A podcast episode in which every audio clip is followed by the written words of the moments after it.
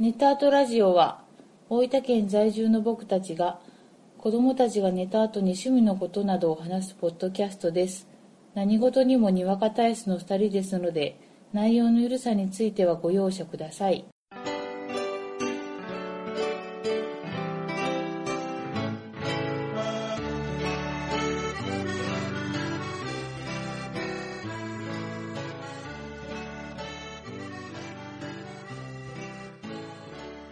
こんばんは、ゴイジです。こんばんはあこです第38回です。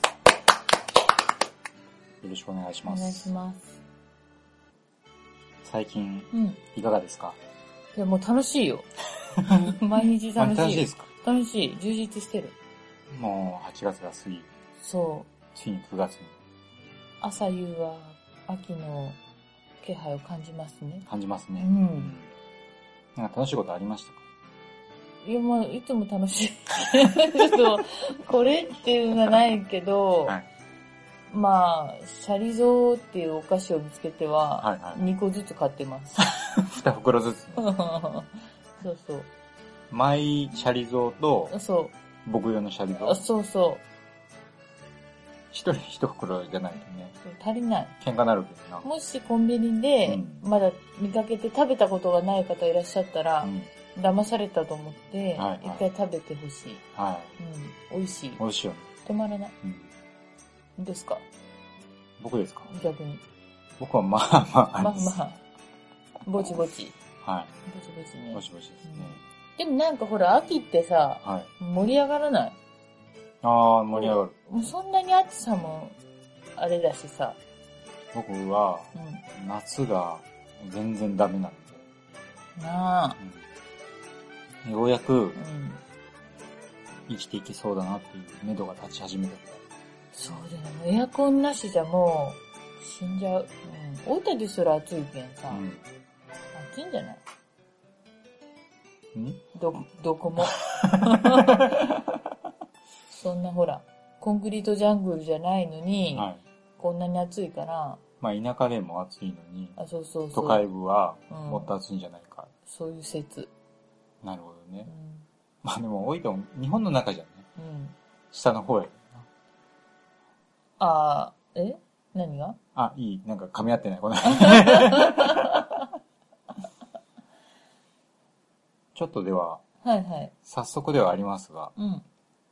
ちょっと前にうん。遊んだボードゲーム会であ、はい。遊んだゲームをはい。振り返ろうかな、そうね。はい、うん。思いますよ。お願いします。じゃあね、まずはトリックオブスパイ。はい。このね、川崎ファクトリーさんのゲームだね。うーん。で、まあ名前から、ちょっとこう想像がつくように、うん。トリックテイキング。うん。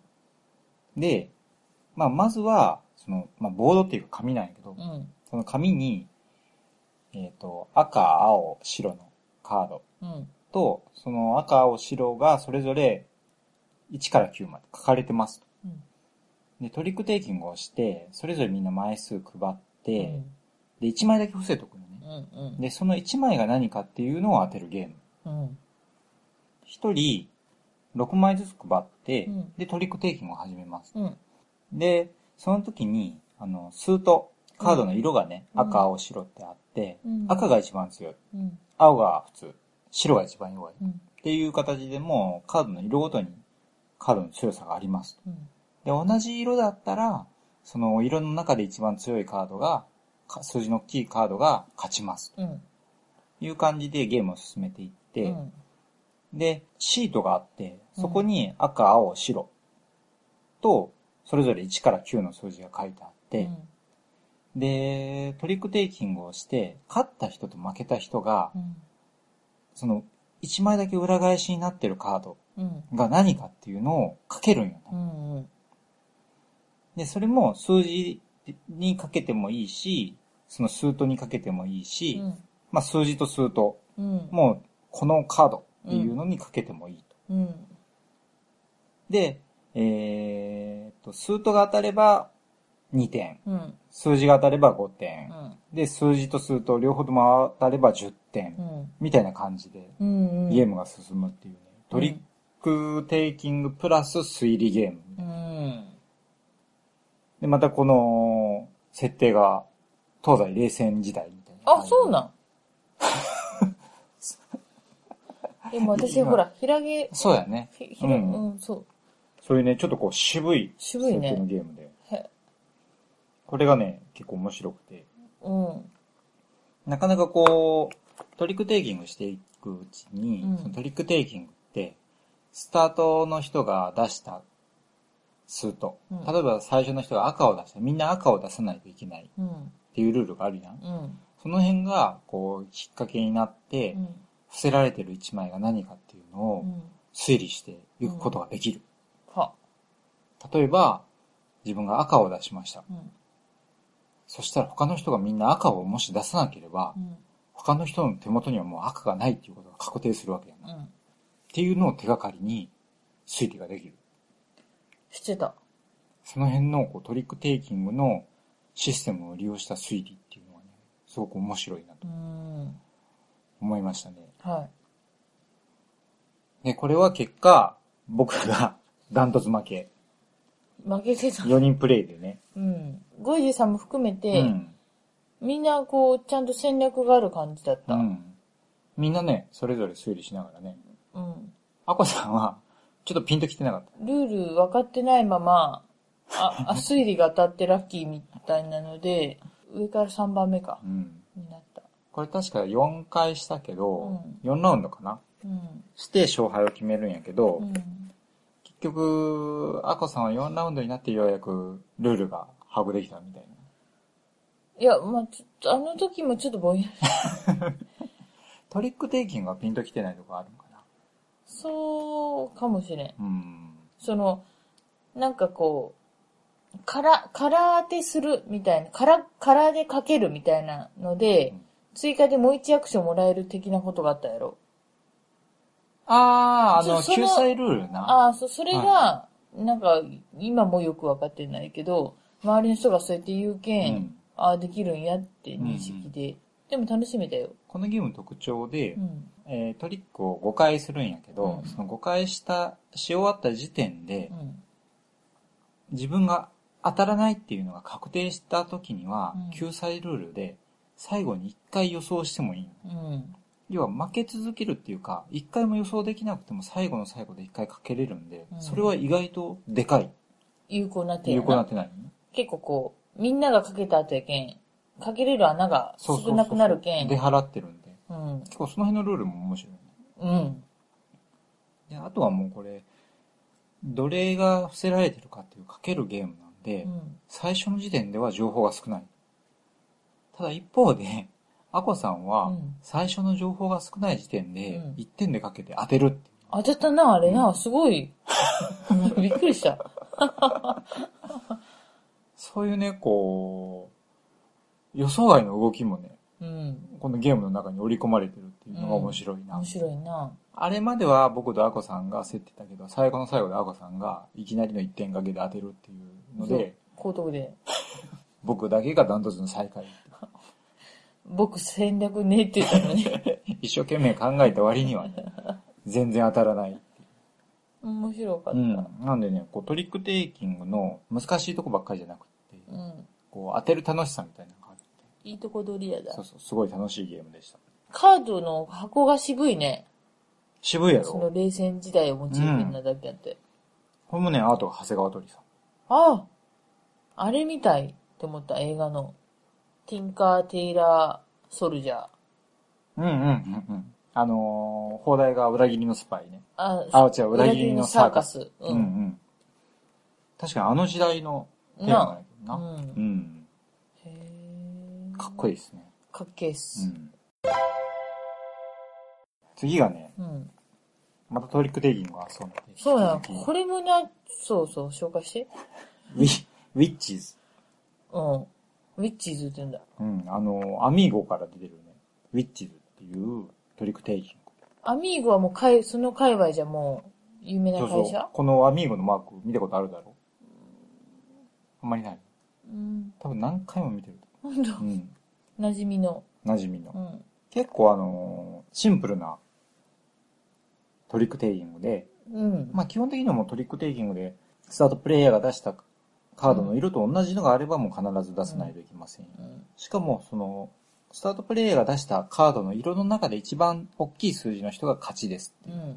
切り札がない。うん。非常にシンプルなトリックテイキングで。じゃあ、どこがポイントかっていうと、あの、ハーツっていううん。トランプのトリックテイキングがある。うんで、。それのこれ変形版うんなんで、もしハーツしたことがある人がいれば、もうすぐイメージはつくと思うんやけど、うん。スートがね、えっ、と、青、赤、緑、黄色ってある。うん。で、その赤、赤は炎なんやけど、うん。赤のカードを集めると、赤のカード1枚につきマイナス1点。うん。基本はもうマイナス点が少ない方がいいっていうゲームで、うん。他にもマイナス点があって、炎の11、赤の11は、えー、炎ポイントを倍にする。うん。で、あと緑の11はマイナス5ポイント。うん。で、緑の12はマイナス10ポイント。うん。で、黄色の11はプラス5ポイント。うん。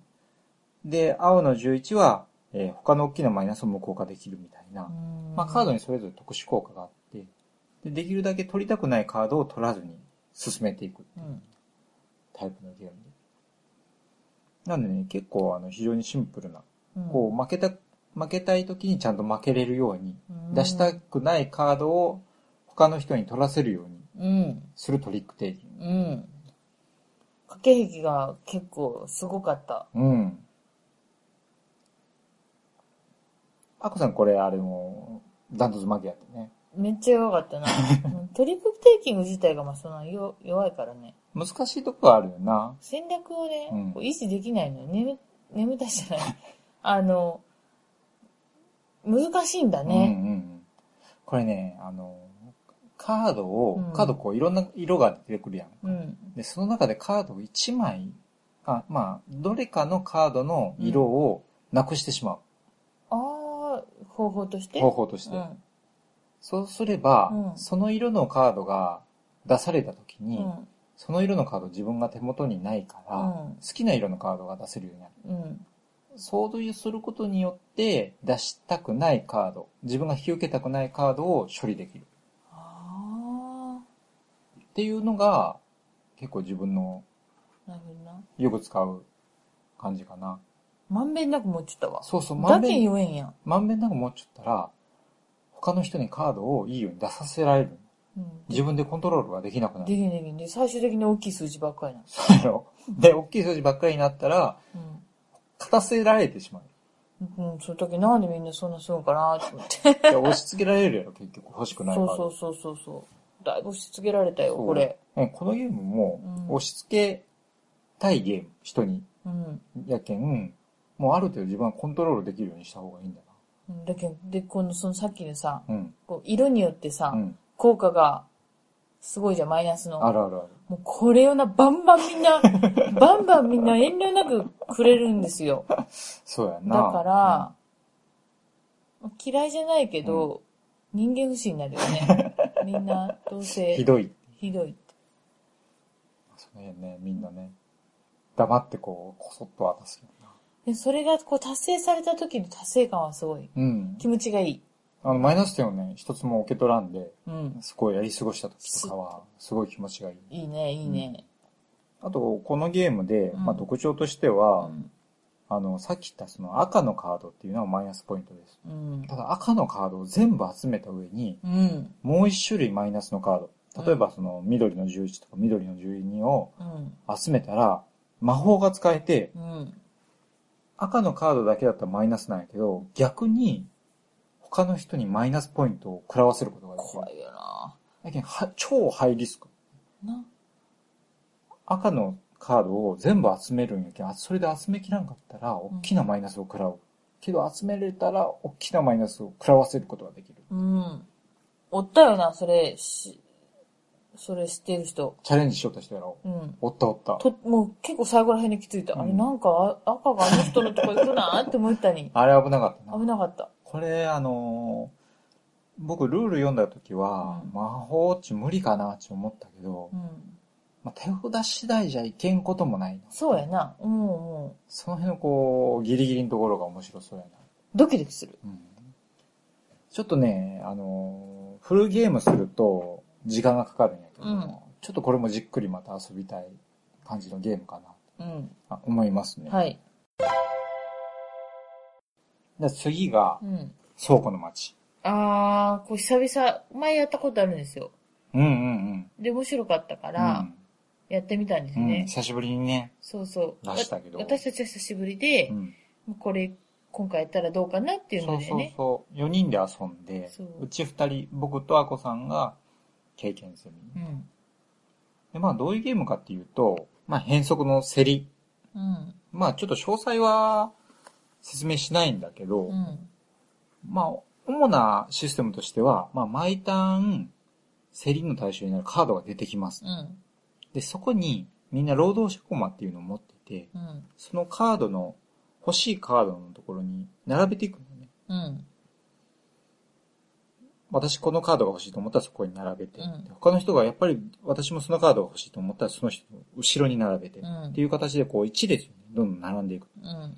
で、一番最初に、労働者駒を置いた人から、そのカードを買うか買わないかっていう判断をするんやけど、うんその時のそのカードの値段が、そこに並んでる駒の数。うん。要は駒が5つ並んでたら、一番最初の人はそのカードを5金で買います。うん。で、その人もし買わないってなれば、その次に置いた人に選択肢が移ります。選択権が移ります。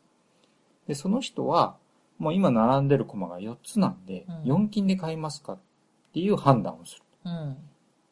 いうのが面白いところだようね、ん。うこのん。で、そのカードを買って、で、もうあとはセットコレクション。うん。うん。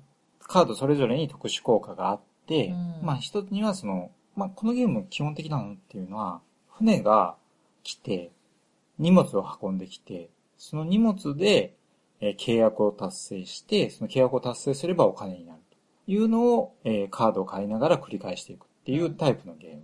うん。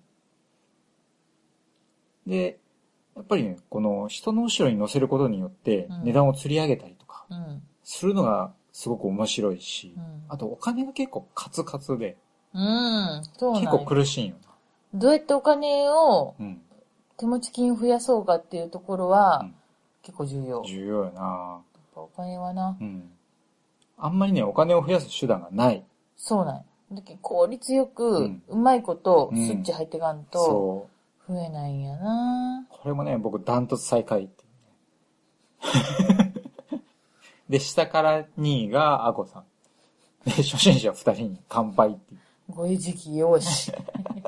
よし。いや、このゲームやって思ったのが、うんこのゲームって、冬から始まって、うん冬、春、夏、秋うん。でゲームが終わる。うん。うん。で、春から船が、まあこれ倉庫の町なんで、うんその町に着いてうん荷物を下ろし始めるんやけど、その冬の時にお金を稼ぐ手段ができるカードが出てくるんようん。うね。ん。で、その時にある程度お金を稼ぐ手段を確保してないとう、ん。もう春以降なかなか挽回ができんのよ。そのそう。お金を稼ぐっていう意味では。そうやな。だけど冬の間の基盤整備、うん。重要やな。できてなかったよ全ね。然できてなかった。もうあの、違う目標を達成しようって思って。そうそうそうそう。これ冬、春、夏、秋でそれぞれ出るカードがもう決まってて、その中からランダムに出てくるんだけど、うん。冬の時っていうのは、うんその荷物をうん。もうシンプルにお金に変えることができるっていうカードがね、うん。出てきやすいんやけど、うん。その時僕は、その、このゲームってね、季節ごとに火事が起きて、うん。その時に消防士をちゃんと雇ってないとマイナス点を大きく食らうっていうのがあったから、うんうん消防士を無理して買ったりとか、うん。あとはそのお金に関係ない特典になるカードとかを集めてしまったがために、あの後々苦労した。痛かったな、あれ痛かは。った。もう途中からゲームに参加できてなかった。そうだね。まあでもね、4人でやったけど悩ましい面白いゲームですよ。うん。うん。 3人、4人がベストな感じのゲーム。そそうやな。前は3人もちょっと寂しいかもしれんな。うやな、4人面白かったなうん競りがやっぱり、き競合するんだな。そうそう、そこそこやっぱり人数があった方がなう、うん、ん。楽しいなと思った。で、こう邪魔したりできるじゃん。そう。人の後ろに置くんやろ。そ例えばね、その一金しか持ってない人がうん、。カードのところに一番最初に置いうて、うん。誰も置かなければ一金で買えるんやけどど、その人の後ろに置いたううら、ん。二金になるけん。一金しか持ってない人も絶対がえんことなるっていうそね、れ君のことだね。そう、それをされた方だね。 意地が悪い人がおってな。 で、ややっぱ勝った人はうん、冬のうちうにんちゃんと蓄えてたわ。壊れちゃったな。ううんん。まあね、冬の、冬大事っていう。冬が大事なゲーム。まずはお金。まあちょっとね、この辺はまたリベンジしたいな。これはちょっとリベンジしたいって声が上がったゲームでしたうんうんね。う。うんん。まあこれも面白いですね。はい。じゃあね、最後に遊んだのが、キングオブニューヨーク。はい。これあの、もともとキングオブ東京っていうゲームがあって、うん。それをちょっとこう、得点源を増やしたうん。タイプのゲームで。まあ、簡単に言うと、その、マンハッタうン、ん。まあ、ニューヨークの地図があってね、ボードがあって、うん。マンハッタンとそれ以外の地区っていうのがあって、うん。で、最初のプレイヤーはまずマンハッタンに入ります。はい。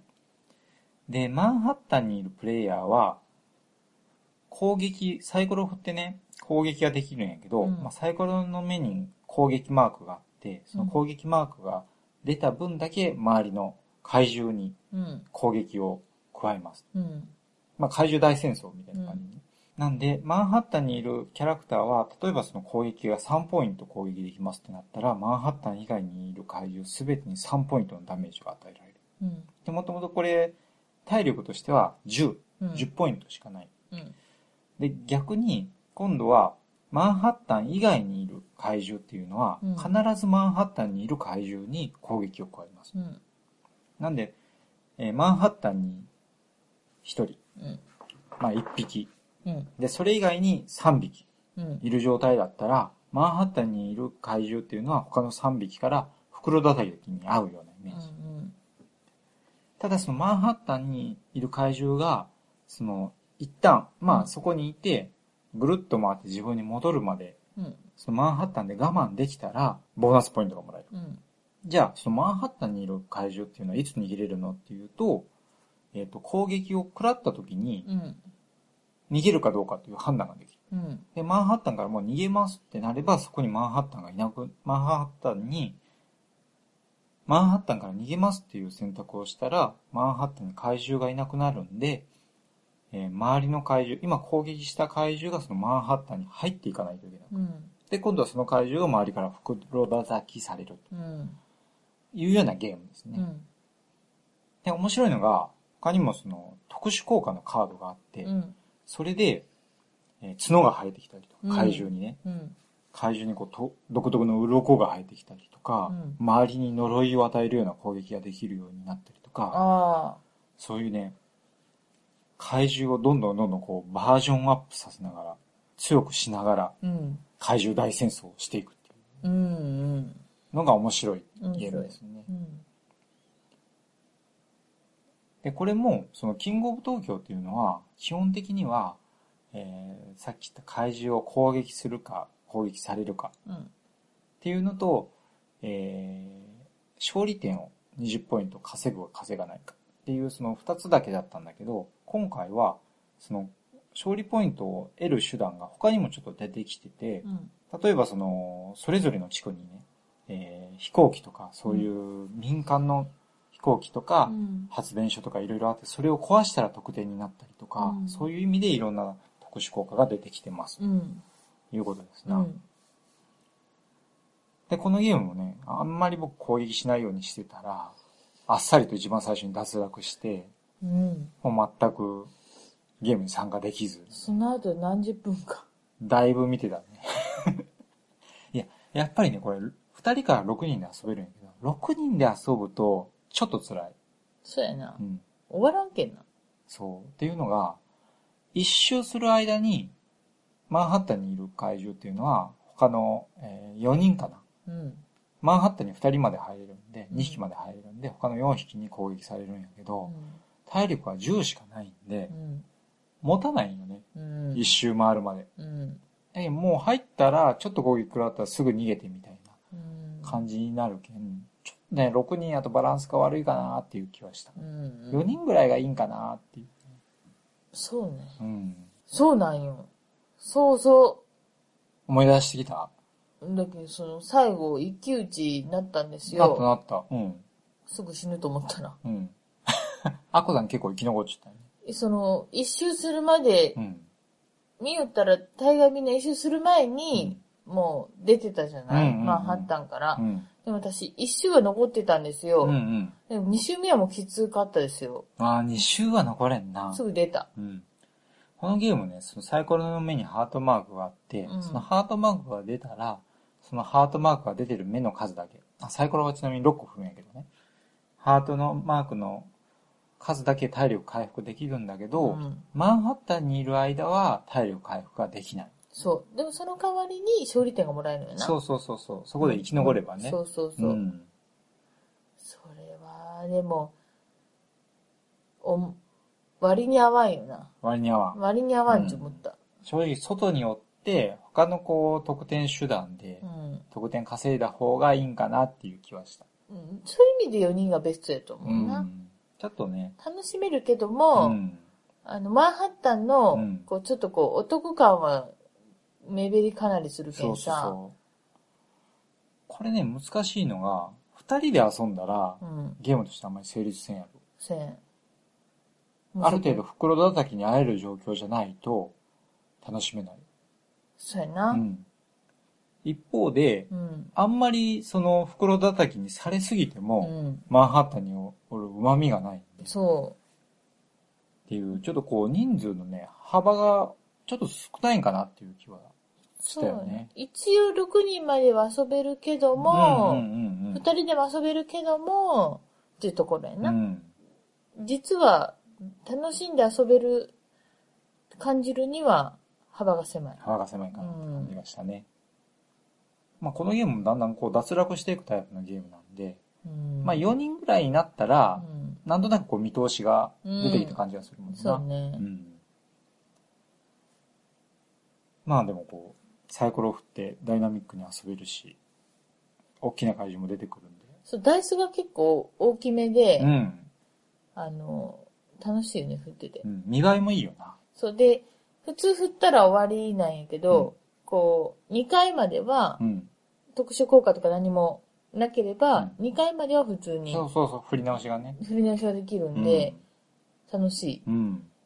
あとね、好きなのが、あの、これ、カードを買うときに使うのは、あの、エネルギーキューブ。うん。で、それがね、こう、ちっちゃいキューブで、緑色の透明なキューブなの、うん。その辺もなんかこう、雰囲気はぽ出い。るな。ぽいな。うん。ちょっとこう、イメージはう、ん。ジュラシックワールドみたいなイメージなの。はいはいはいはこういつもこ の、はいこのゲームをするときはは、キューブとかは、なんかそういうのがは、すごいジュラシックワールドっぽい。い。まあちょっとこう、子供心をくすぐるようなあね、あ、そうそううん。いちいちいいんよ、そういう設定が。 わかるわかる。特殊効果のカードもね、うんなかなか、ああ、そうそうっていうのがね、うんそうあったりするうんんで、 まあそんな感じですかそうね。ちょっとね、ボードゲームに関連して、うん。お便りいただいてるんで、はい。ちょっと読みましょうか行。きましょう。ハンドルネーム、西郷さん。はい。いつもありがとうございあまりがとす。うございます。ネタードラジオ2周年おめでとうございます。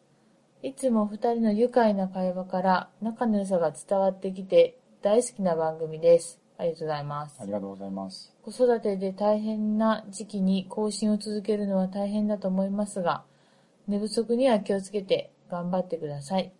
先日第31回で紹介されたサンマニアを買いましたが、良いゲームですね。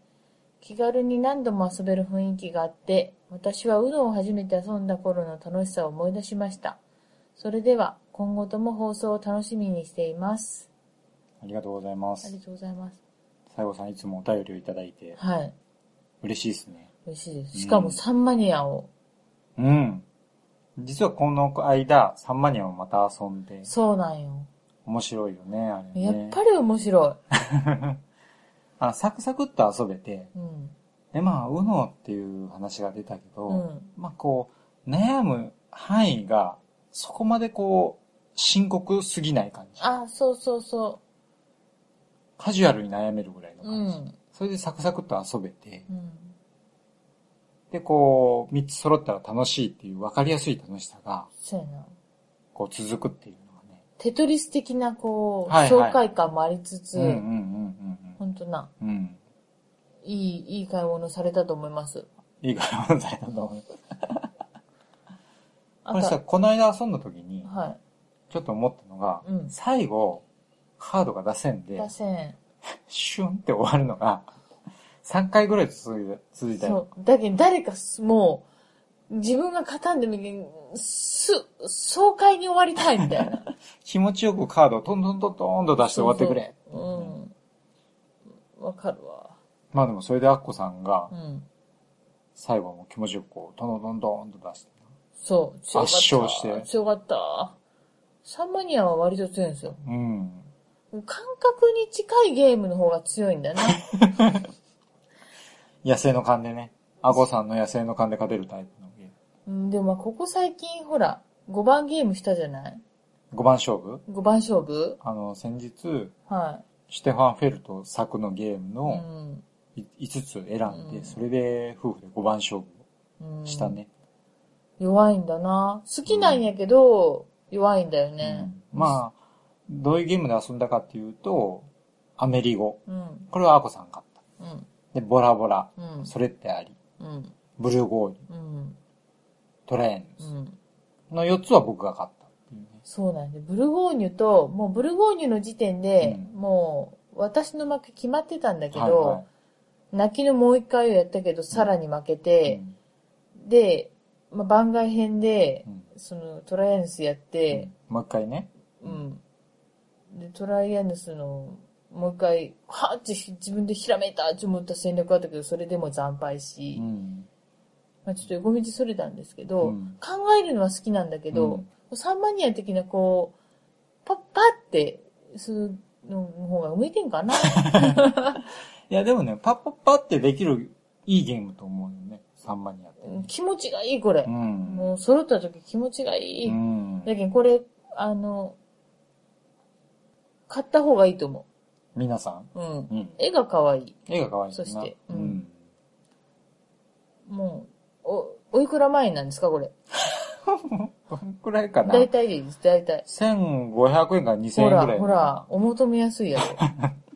まあ、おすすめです。おあ、そうそう、とそういう意味で。もね。うん。こうちょっと旅行の合間にとかさ、そうやな。 ちょっと休憩時間にとか。まあ、場所は取るけどな。場所は取るけど、あの、単純なんやけど、うんすごい向きになるゲーわム。かるわかる。あの、本当あのーテトリスみたいな、こう、落ち物芸の気持ちよさみたいなのが味わえるうね。ん。まあそんな感じで、西郷さん、いつもありがとあうりごがざいとうまごす。ざいまます。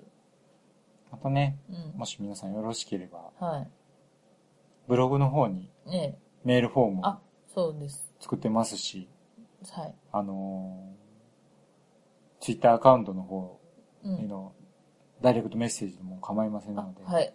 お便りいただけるとはい。嬉しいです。まあ、そんなことで、はい。今回はボードゲームについてお話をしましたね。しましたね。うん何か、言い残したことはありませんかもう早く次のゲーム化したいです。ボードゲームをした次の日ってすっげえボードゲームしたいな。 したくなるなぁちょっとあのーもう一回ブルゴーニュしたいです。しますか強いんですよ。まあ、ここでね、愚痴ってもしょうがないんですけど。僕がね、いやーまあ でも、僕も言うても、 うんあの、他の人とすると弱いんで、あ、そうなうの、ん。まあ、内弁慶なんでまあでも楽しいよね。はい。じゃあまあ今回はこの辺で、あはい。ありがとうございあまりしがとうたご。ざいました。